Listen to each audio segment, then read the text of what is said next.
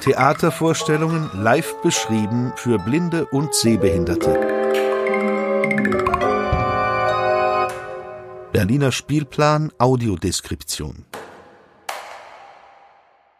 Und herzlich willkommen zum fünften und letzten Berliner Spielplan Audiodeskription Theaterclub, jedenfalls für dieses Jahr. Und wir haben heute eine Premiere. Wir sprechen nämlich zum ersten Mal über Tanz und Audiodeskription. Und das ist ja ein sehr bewegtes Thema und Bewegung schadet uns gerade wahrscheinlich allen nicht. Und da stellt sich die Frage, lässt sich Tanz, ein Medium, was eigentlich nur Bewegung ist, überhaupt gut beschreiben? Und dazu haben wir heute eine Audiodeskriptorin und Performerin eingeladen, und zwar Xenia Taniko. Zum Beispiel hat sie jetzt It's All Forgotten Now, ein Stück von den Sophienseelen oder von der Company Christoph Winkler das hat sie besprochen und unter anderem wollen wir darüber gleich einmal reden. Also Xenia, schön, dass du da bist. Vielen Dank für die Einladung. Hallo. Ich möchte dich zuallererst einmal fragen, wie bist du eigentlich von einer Performerin zu einer Audiodeskriptorin geworden? Es ist eigentlich eher so ein Zufall gewesen. Ich hatte vorher von Audiodeskription noch nie so richtig was gehört, was sicherlich auch damit zu tun hat, dass Deutschland da so ziemlich hinterherhängt. Das ist ja zum Beispiel anders in England, aber auch in den USA. Und ich habe Anfang 2019 einen Workshop gemacht mit einem Choreografen, der heißt Jess Curtis. Der arbeitet hier in Berlin und auch in San Francisco in den USA. Und der hat eben einen Workshop angeboten, in dem er über zwei Tage hinweg PerformerInnen quasi in die Methode der Audiodeskription eingeführt hat. Und das Ganze war initiiert von den Sophienseelen, von Anna Mülter, die quasi das Ganze in den Sophienseelen beginnen wollte. Und dann, ich glaube, hatten die sich zusammen als Team überlegt, dass es natürlich total Sinn machen würde, wenn das ChoreografInnen und TänzerInnen sind, die eben auch äh, Tanz beschreiben. Wie bringst du denn dieses performerische Wissen und das choreografische Wissen, das du ja schon mitbringst, jetzt immer in die Audiodeskription ein? Ich glaube, das passiert ganz automatisch. Also ähm, so wie ich denke und sehe und fühle, ist natürlich total beeinflusst und von meiner eigenen körperlichen Erfahrung. Ich glaube, das ist so der, der Kernpunkt. Also einfach, dass wenn ich etwas sehe, quasi mit meinen Augen den Tanz sehe, dann hat der trotzdem für mich eine sehr starke physische Auswirkung, die, glaube ich, bei jedem oder jeder Zuschauerin so ist. Und das ist ja für mich auch das Spannende an der Audiodeskription, eben zu gucken, wie dieses, diese Seeeindrücke anders vermittelt werden können. Aber ich glaube, da ist einfach eine ganz, ja, eine physische Reaktion bei mir da. Und natürlich das Vokabular. Ich denke immer so, einfach, dass ich äh, relativ gut verstehe, wie sich das von innen anfühlt, beziehungsweise mir das vorstellen kann und auch dann natürlich im Vorgespräch mit den ChoreografInnen der Stücke auch eine, eine geteilte Sprache habe und so ein bisschen verstehe, wie die arbeiten und mich auch in deren Arbeitsprozess ziemlich schnell so einfinden kann. Was mich da interessiert ist, wie macht ihr das denn in den Sophienseelen? Also es ist ja relativ anders, als es eine normale Audiodeskription ist, mit der man ja in, in einem Team arbeitet. Und ihr macht es aber anders. Ihr macht es ziemlich spontan, oder? Ja, ich war ja jetzt, also ich habe jetzt in diesem Prozess für dieses Skript, für die Audiodeskription von dem Tanzfilm von Christoph Winkler das erste Mal würde ich mal sagen, auch mitbekommen, wie jetzt äh, ihr arbeitet, beziehungsweise auch in dem Berliner Spielplan Audiodeskription.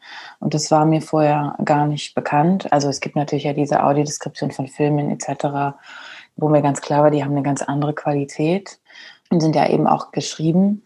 Und ähm, das ist, wenn man jetzt Performance äh, deskribiert, ist es eigentlich völlig unmöglich, da so ein Skript zu schreiben, weil das Timing immer anders ist und auch in ganz vielen Stücken viel improvisiert wird. Aber auch wenn das Stück komplett geskriptet wäre, wäre es unmöglich für mich in dem Moment ein Skript zu lesen, weil ich muss ja sehen, was auf der Bühne passiert. Ich habe das am Anfang mal versucht.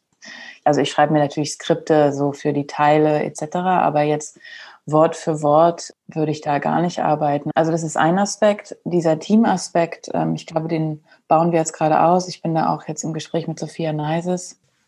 Und die Idee wäre natürlich, dass man in einem Team arbeitet mit einer äh, sehenden Audiodeskribiererin und einer sehbehinderten oder blinden Lektorin.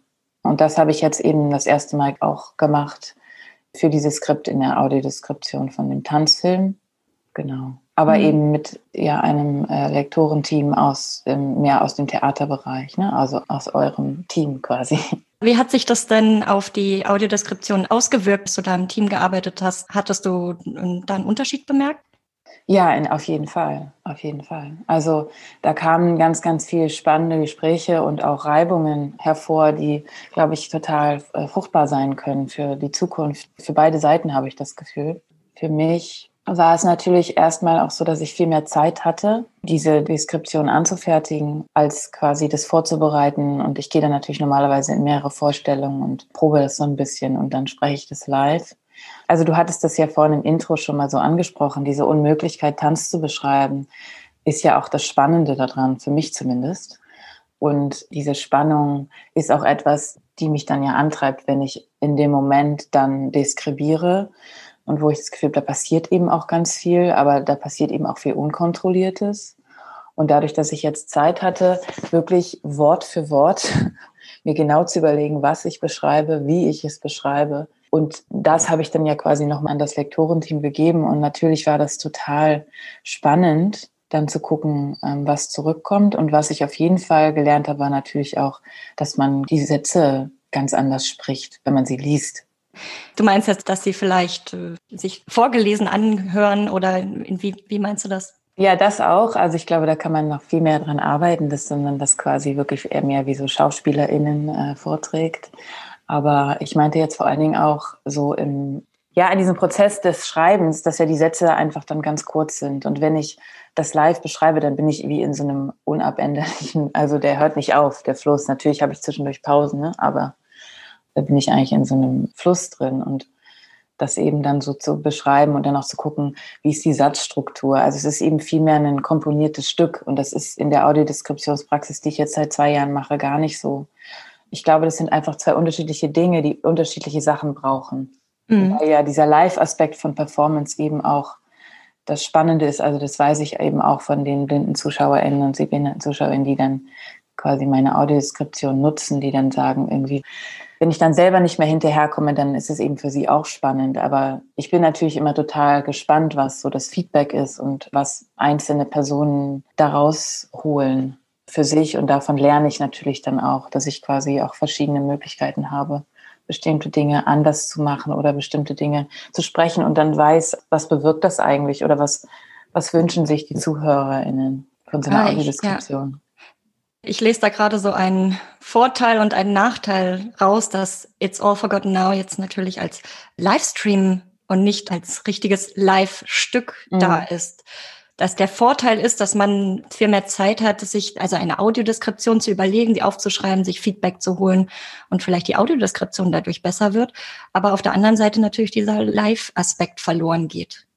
Ja, das ist natürlich für sehende ZuschauerInnen genauso. Ne? Ja, also ja. Das ist eben einfach für alle gerade während der Pandemie der Fall. Ich möchte nochmal auf diese Schwierigkeit zurückkommen, diese Bewegung in gesprochenes Wort, um zu, ähm, mhm. zu übersetzen, könnte man ja eigentlich sagen. Bei It's All Forgotten Now, da hat man ja sehr viele einzelne Aspekte. Man hat Video und man hat Musik und man hat gesprochenes Wort, aber man hat auch vor allem Tanz. Was ist da diese, diese große Schwierigkeit, Tanz zu beschreiben? Ja, das frage ich mich immer. Ich frage mich auch immer, wie die Leute das sehen. wie die, was meinst du, wie die Leute Na, das sehen? Naja, wie ein sehendes Publikum das mhm. den, den Tanz dann sieht und ob die Beschreibung das wiedergibt und wiedergeben kann. Mhm. Ja, diese Frage stelle ich mir natürlich auch die ganze Zeit und das hält mich auch so engagiert in der Audiodeskription, weil ich eben diese Frage super spannend finde und ich habe auch das Gefühl, da gibt es gar keine klare keine finale Antwort dazu. Und das ist natürlich ein super Motor, um weiterzumachen und Dinge auszuprobieren. Ich habe dann auch gemerkt, dadurch, dass ich ja jetzt in diesem Video mehr Zeit hatte, habe ich auch noch mal mehr Zeit gehabt, darüber nachzudenken. Und ich bin immer noch nicht da ganz schlau raus geworden. Ja, es gibt irgendwie eben eine unglaubliche Unmöglichkeit, Tanz wirklich zu beschreiben, weil wenn man jetzt nur beschreiben würde, was die Person macht, dann ähm, beschreibt man ja noch nicht beschrieben, was da eigentlich passiert. Also es, es hat eben so viele Lagen. Und ich habe auch manchmal das Gefühl, jetzt, wenn ich jetzt meine sehende, meine sehende Erfahrung beschreiben würde, ist das sowas wie, ich sehe dann zwar die Formen des Körpers, also wie zum Beispiel ein Körper aussieht, welchen Gesichtsausdruck die Person hat, wie sie sich hält. Und natürlich ist in so einem Gesichtsausdruck auch immer ganz viel Emotionen, im Körper ganz viel Emotionen. Das sind so subtile Dinge, die wenn ich versuche, sie zu beschreiben, ich gar nicht weiß, an welchen sichtbaren Sachen ich sie festmachen würde. Es ist wie so was, auch so was Energetisches. Oder manchmal habe ich das Gefühl, eigentlich sehe ich was, was gar nicht da ist. So würde ich das momentan gerade beschreiben. Ich sitze natürlich auch viel in Proben und ich habe vor ein paar Jahren ein Gruppenstück immer wieder aufgeführt und war selber nicht dabei. Und also ich habe ja, komme ja aus einer Praxis, sehr, sehr, sehr viel Tanz zu sehen, sowohl auf Bühnen als auch in Studios, als auch auf meinen eigenen Videos oder so. Und ähm, ich frage mich dann immer, was ist das für eine Erfahrung? Und ich denke, da sieht man was Unsichtbares. Also ich sehe zwar die Bewegung, aber da passiert etwas Unsichtbares. Es ist wie sowas, etwas als würde die Bewegung eben etwas transportieren, was nicht sichtbar ist. Und das ist das, was mich eher am Tanz hält. Und deswegen ist für mich die Aufgabe, Tanz zu deskribieren, auch eine spannende und auch eine schwierige, weil natürlich zum einen etwas Sichtbares passiert, aber wie beschreibt man dieses Unsichtbare, was da passiert? Meinst du damit das, was du in die Bewegung reinlegst, rein interpretierst? Hm, nee, ich würde damit gar nicht sagen, dass das mit meiner Deutung zu tun hat, sondern vielmehr mit dieser, ja, dieser subtilen Ebene von Emotionen. Ich denke, im Schauspiel hat man das auch. Aber im Schauspiel ist es, glaube ich, eindeutiger, dass man zum Beispiel sagen kann, ja, sie hat einen traurigen Gesichtsausdruck oder so. Dass das quasi eindeutiger einordnenbar, ein, einzuordnen ist. Aber im Tanz mache ich immer wieder die Erfahrung, dass ich könnte das jetzt deuten und sagen, das sieht traurig aus aber äh, es ist viel komplexer und ich, ohne das jetzt zu benennen, ist es, ähm, ja, es ist eben auch dieses, für mich, also als, vielleicht spreche ich da mehr auch als Choreografin als als Performerin, gibt es eben etwas Sprachloses im Tanz. Und das, das transportiert sich schon auch von den TänzerInnen in dem Moment. Also was eben über das Eindeutige hinausgeht. Und dieses Uneindeutige ist das, was ich meine. Also gar nicht so sehr, was ich jetzt da reindeute, sondern wie beschreibt man etwas Uneindeutiges, ohne es zu deuten quasi. Mhm. Ja. ja. klar. Und auch so, dass es noch in den Kontext dieses Werkes passt, dass man sich vorstellen kann, wie das alles sich zusammenfügt, alle Bewegungen. Ich habe ja schon mal angedeutet, für die, die es noch nicht gesehen haben, ich sehe das fast als Collage, eine Collage aus Video, Spoken Word, Musik und natürlich Bewegung. Wie entscheidest du dich dafür, was du jetzt gerade beschreibst? Gute Frage. Also ich denke, häufig ist das natürlich ganz stark, oder ich lasse mich da auch ganz stark von meiner eigenen Seherfahrung leiten. Also was mir zuerst ins Auge springt, sage ich mal. Und dann schaue ich es aber natürlich mehrere Male und baue dann quasi die Lagen so auf.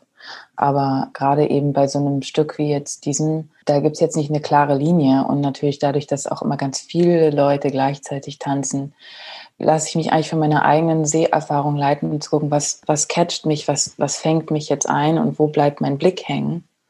Und dann, ähm, da nehme ich mir dann natürlich auch eben quasi eine kreative Hoheit raus und dann quasi so ein bisschen die Erfahrung, weil das, das mache ich ja so oder so. Also diese Dreidimensionalität, die da stattfindet, kann ich mit meiner Sprache ja gar nicht so ausdrücken. Ich kann ja nicht fünf Leute gleichzeitig beschreiben.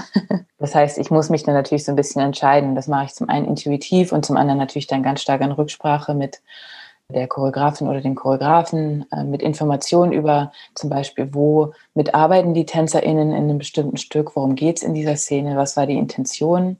Das ist eigentlich ein super wichtiger Teil für mich, dass ich quasi in den Prozess reingehe und wirklich verstehe, was die Intention von dem Künstler oder der Künstlerin war und dann zu gucken, ah, wie kann ich das dann übersetzen. Und manchmal ist diese Übersetzung dann aber nicht super direkt, sondern ein bisschen indirekter.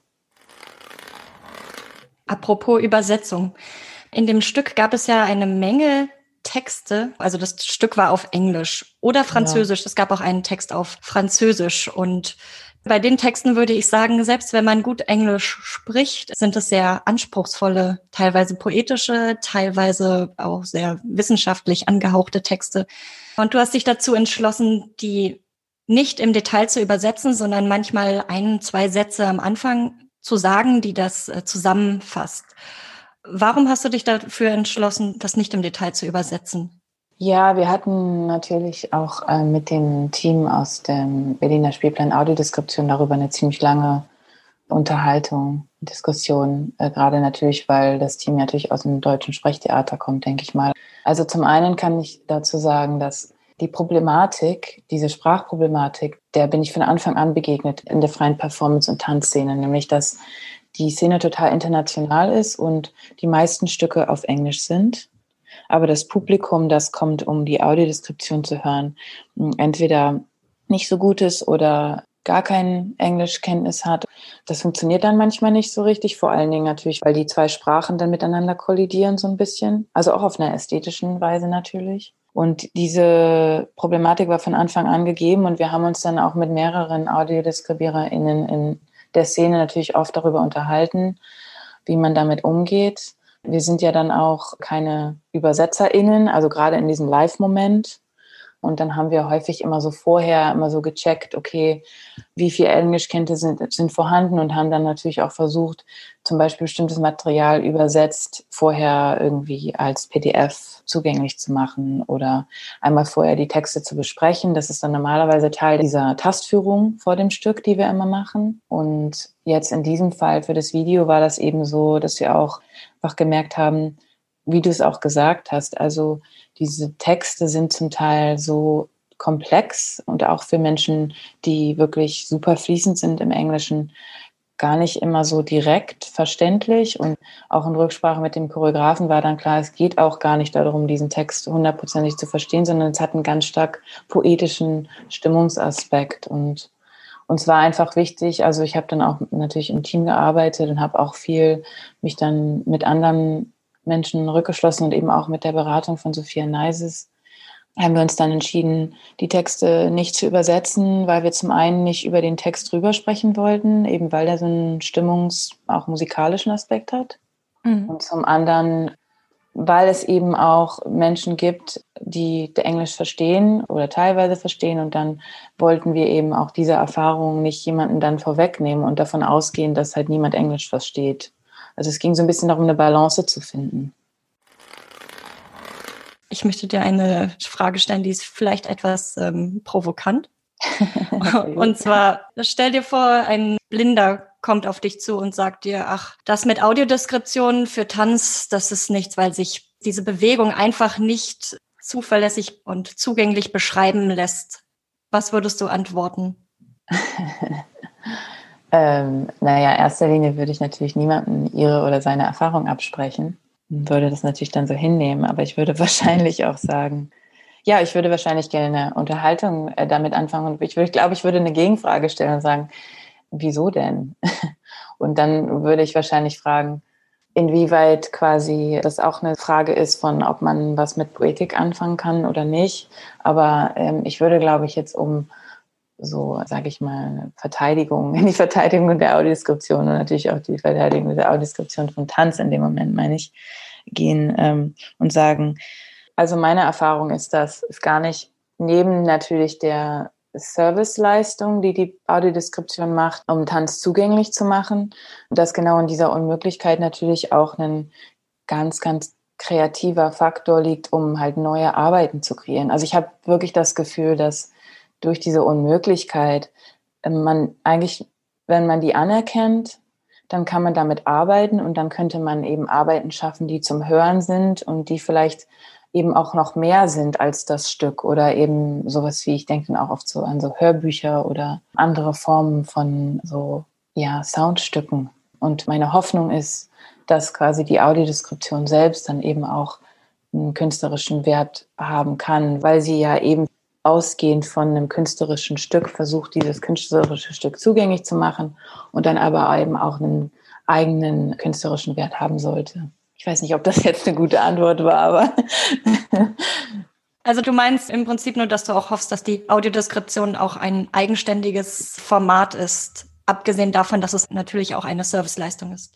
Ja, ich denke natürlich steht es absolut an erster Stelle, dass es eine Serviceleistung ist. Aber ich denke, und da spreche ich sicherlich als Künstlerin, dass man die total ausbauen kann und dass die nicht trocken sein muss. Es geht ja darum, Vorstellungen zu initiieren oder hervorzurufen. Und das finde ich eben total spannend und dann kann man eben da auch wirklich sich reinhängen, sage ich mal, und etwas kreieren, was auch ästhetisch ist und was Spaß macht, sich anzuhören. Das ist meine Vorstellung, mein Ideal. So würde ich mir das vorstellen. Und eine Sache, die mich auch interessiert, ist eben, dass man quasi eine Audiodeskription macht, die auch wirklich dann wieder eine Auswirkung haben kann auf den Tanz. Also ich wünsche mir, dass Audiodeskription viel, viel früher in den choreografischen Prozess mit eingebunden wird. Hm. Dass zum Beispiel, wenn ich jetzt als Beschreiberin in den choreografischen Prozess früher reingehen kann und natürlich man dafür auch das Budget schon gleich einplant. Also dass quasi diese ganze Barrierefreiheitspraktiken viel, viel früher in die künstlerischen Prozesse einbezogen werden und dass man dann die Beschreiberin dann früher reinholt und die dann auch versteht, worum geht's eigentlich und dass sie dann quasi eine, eine Sprache entwickeln kann, die sich nicht über oder die nicht versucht irgendwie sich quasi auf etwas raufzustülpen, sondern die mit den KünstlerInnen zusammenarbeitet.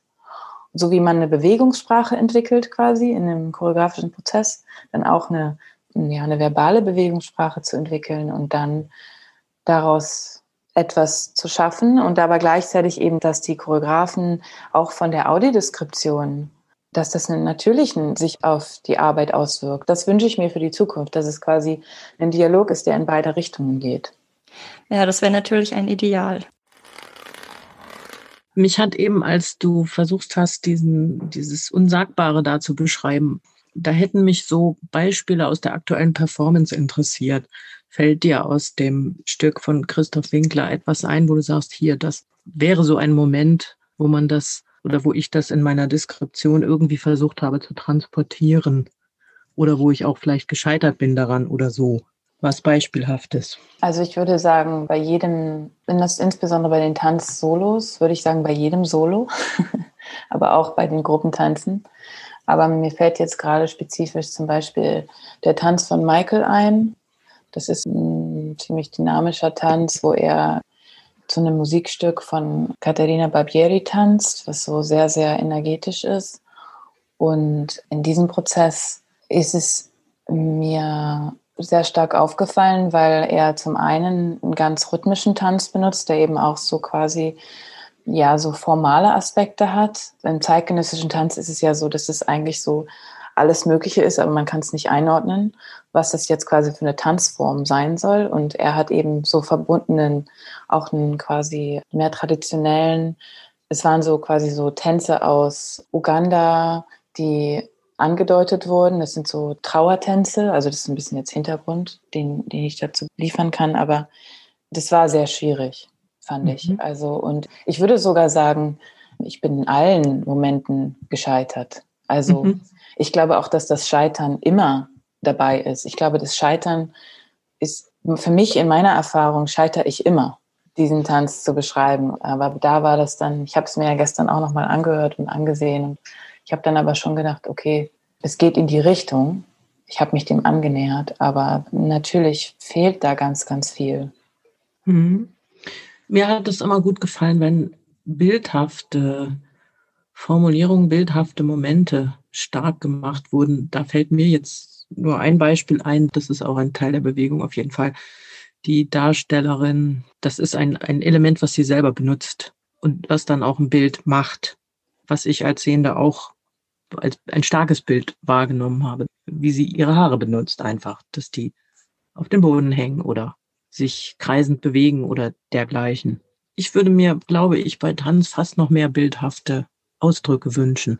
Ja, das kann ich verstehen. Das sehe ich, glaube ich, auch so. Ich habe bei dieser Deskription dann eben auch, also normalerweise beschreibe ich live, würde ich sagen, viel mehr bildhaft, assoziativer auch.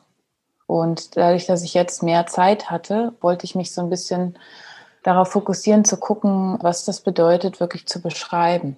Bewegungen zu beschreiben. Und ich wollte mal gucken, was passiert, wenn man quasi, ich habe da so drüber nachgedacht, wie so einen, wie Lyrik quasi. Es gibt so ein ganz schönes Zitat von einer ähm, Lyrikerin, die heißt Anne Carson. Und sie hat gesagt, dass quasi man in der Lyrik immer wie beim Bonsai-Pflanzen immer das Zentrum, also wenn Leute Bonsai-Bäume pflanzen, dann lassen sie immer das Zentrum frei. Also es ist so eine quasi eine spirituelle Praxis oder so. Und setzen den Baum dann immer an den Rand. Sie hat es übertragen auf die Lyrik und gesagt, in der Lyrik lässt man immer das Zentrum frei, dass quasi da was passieren kann. Da was Emotionales nämlich, ne? Genau, was Emotionales, ja. vielleicht was Spirituelles, was irgendwas, mhm. was, was eben genau vielleicht auch ein gutes Bild ist für das, was ich vorhin beschrieben habe, dieses Unsichtbare oder dieses ja. äh, Uneindeutige. Ähm, eine Erfahrung, was wirklich, also mhm. ist wirklich eine, auch eine sinnliche oder eine emotionale, wie du sagst, Erfahrung ist genau. Mhm. Und ich fand eben das ein gutes Beispiel. Ähm, ich habe das, glaube ich, so ein bisschen als das ist eh so ein Leitfaden für mich schon seit Jahren, diese Idee, aber ich habe das so ein bisschen benutzt dieses Mal und gedacht, okay, was passiert, wenn ich ziemlich präzise Körperbilder beschreibe, die natürlich ausgewählt sind, weil natürlich passiert die ganze Zeit noch viel, viel mehr. Und was kann ich beschreiben, was etwas anderes hervorruft? Und da wollte ich eben so ein bisschen gucken, wie kann ich ganz, ganz präzise Strukturen beschreiben und dann gucken, ob diese präzisen Strukturen etwas hervorbringen oder nicht. Und das ist natürlich mhm. jetzt das Experiment und deswegen interessiert es mich natürlich auch total zu hören, gerade bei ZuhörerInnen, was so deren Erfahrung war. Mhm. Ja, kann ich sehr gut nachvollziehen. Finde extrem gut, dass du diesen Poesiegedanken hier reinbringst, weil ich glaube, da ist eine große Nähe. Lyrik, Tanzbeschreibung, da gibt es was, das, das funkt miteinander. Aber was ich immer gerade merke bei so einer Tanzperformance ist ja, dass man hinterher die Möglichkeit hat, darüber zu sprechen, genauso wie bei einem Theaterstück. Aber ich finde, bei so einer Tanzperformance ist das ja fast noch wichtiger. Auf jeden Fall fand ich das immer einen wichtigen Teil des Prozesses, dass man hinterher nochmal sagen konnte, wie hast du das eigentlich erlebt? Auch Sehende fragen konnte, mhm. ist das jetzt eigentlich verständlich oder unverständlich, weil ich die Beschreibung nicht verstanden habe oder ist es das Stück? Das ging so ein, so ein bisschen verloren, aber deswegen machen wir ja auch den Theaterclub, um das noch ein bisschen nachzuholen. Genau. Mhm. Ich finde es auch voll spannend, dann zu sagen, okay, man gibt mehr Kontext, aber eigentlich, wenn wir jetzt mal ganz genau gehen, wie du das ja auch beschrieben hast, geht es ja eigentlich vielmehr um die, genau diese Frage, dass es diese Unmöglichkeit, diese Tanzerfahrung zu beschreiben, weil was du beschrieben hast, dass es anstrengend ist oder dass zum Beispiel, ich habe mich ja entschieden, bestimmte Bewegungen rauszugreifen und die zu beschreiben. Ne? Und natürlich häufig dann auch poetische Sprache benutzt, weil das ja auch für mich nur eine Annäherung ist, von dem zu gucken, was machen die da eigentlich. Und ich finde aber das, was du angesprochen hast, spricht genau diese Problematik an. Weil wenn ich, ich hatte zum Beispiel, ich glaube, Lavinia, da warst du auch da, das war ein Stück in den Sophienseelen von Dolfert und Plischke. Mhm. Das war auch sehr tanzlastig.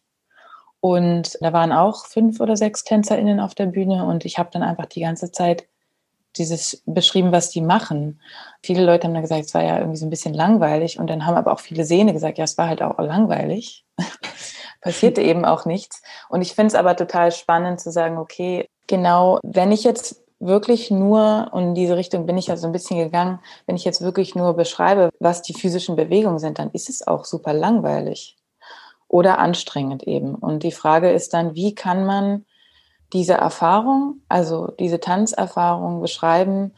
Geht es da wirklich um diese genauen Bewegungen, wo jetzt gerade der Arm ist und dass der Körper irgendwie auf dem Boden ist oder nicht? Oder worum geht es eigentlich? Vielleicht geht es ja auch um was anderes. Also vielleicht geht es mehr darum, eben das zu beschreiben, was der Körper in dem Moment ausdrückt und dann vielleicht eben auch, wie vorhin auch schon von Imke gesagt wird, mehr bildhaft zu arbeiten. Auf jeden Fall, sonst ist es ja ein bisschen wie ein Fußballkommentar. Ich meine, der Unterschied ist ja eben dieses Unsichtbare beim Tanz, dass die Bewegungen noch etwas mitliefern. Aber beim Fußball zum Beispiel ist es ja anders. Da ist keine unterschwellige Symbolik wenn der Ball geschossen wird. Da ist es in Ordnung, wenn man nur beschreibt, wo jemand gerade ist. Ja, ich finde diese Unterhaltung super spannend, weil ich denke mir dann auch so, häufig denke ich mir, zum einen geht es ja darum, sich weiter an dieser Unmöglichkeit abzuarbeiten und zu versuchen, das wirklich hinzubekommen. Und zum anderen habe ich aber auch den Eindruck, dass was, wenn man quasi das Ganze noch mehr als eine Form der Übersetzung sieht und nicht als eins zu eins. Ich fände es zum Beispiel total spannend, wenn man, das natürlich spreche ich da dann als Künstlerin, dass man quasi sagt, wie kann man, das ist auch so mein Begriff von Zugänglichkeit, wie kann man quasi eine andere Eingangstür schaffen. Ich sehe das genauso. Ich glaube, dass dieser visuelle Aspekt von Tanz, den kann man nicht vollständig übersetzen. Das ist einfach unmöglich. Und dann wäre aber meine Frage, worum geht es denn in dieser Erfahrung? Und ich glaube, das ist etwas, was mich super interessiert, nämlich als sehende Person, aber auch als Person, die Tanz liebt, was ist das für eine Erfahrung? Und sowohl natürlich dann, als wenn ich das selber tue, aber wenn ich es mir ansehe als Zuschauerin, weil diese visuellen Dinge, die da passieren, die sind für mich auch nur wie so Türen zu einer körperlichen Erfahrung.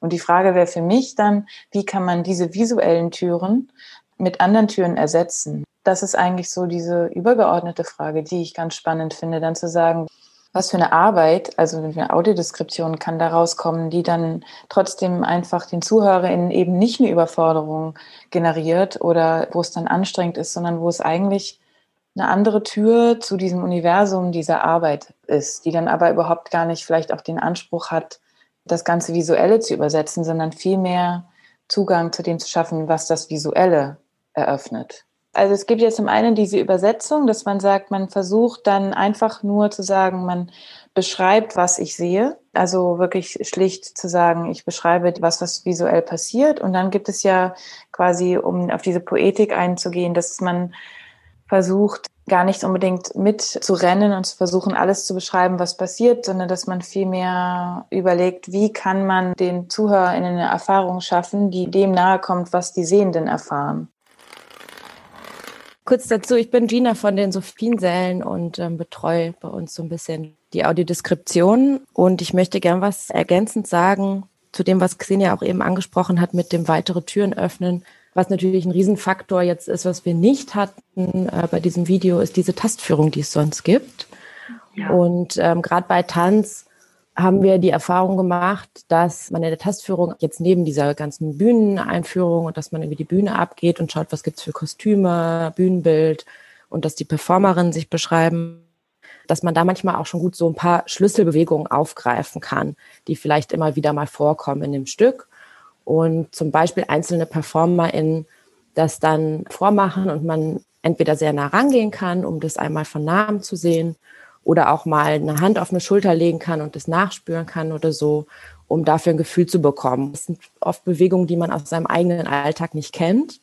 Sowas schafft natürlich nochmal voll mehr so einen Zugang, wenn man wirklich nah dran ist an so einer Bewegung und ein bisschen Zeit hat vor dem gesamten Stück, zumindest ein paar davon nochmal zu erfahren, bevor man dann in diese Überforderung der Beschreibung des Stücks zugleich kommt, dass man da schon mal so einen Eindruck von bekommen hat. Also ich glaube, das ist was, was mhm. sonst total hilft. Und ich habe mich gerade gefragt, wie man das auch übernehmen könnte für jetzt so ein Video, wie wir es jetzt haben.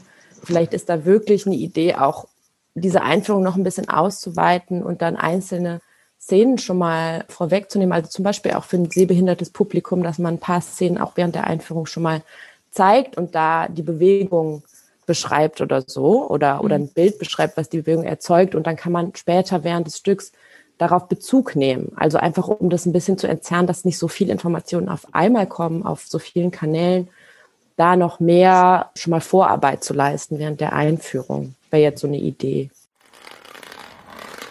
gerade jetzt im Zuge der Pandemie denke ich, dass Barrierefreiheit einfach endlich auch für Nichtbehinderte irgendwie mehr und nicht für alle natürlich, aber für einige zumindest mehr ins Bild gerutscht ist, weil viele Menschen, die vorher einfach ein Privileg hatten, dessen sie sich nicht bewusst waren, es eben jetzt mit einer gewissen Einschränkung zu tun haben.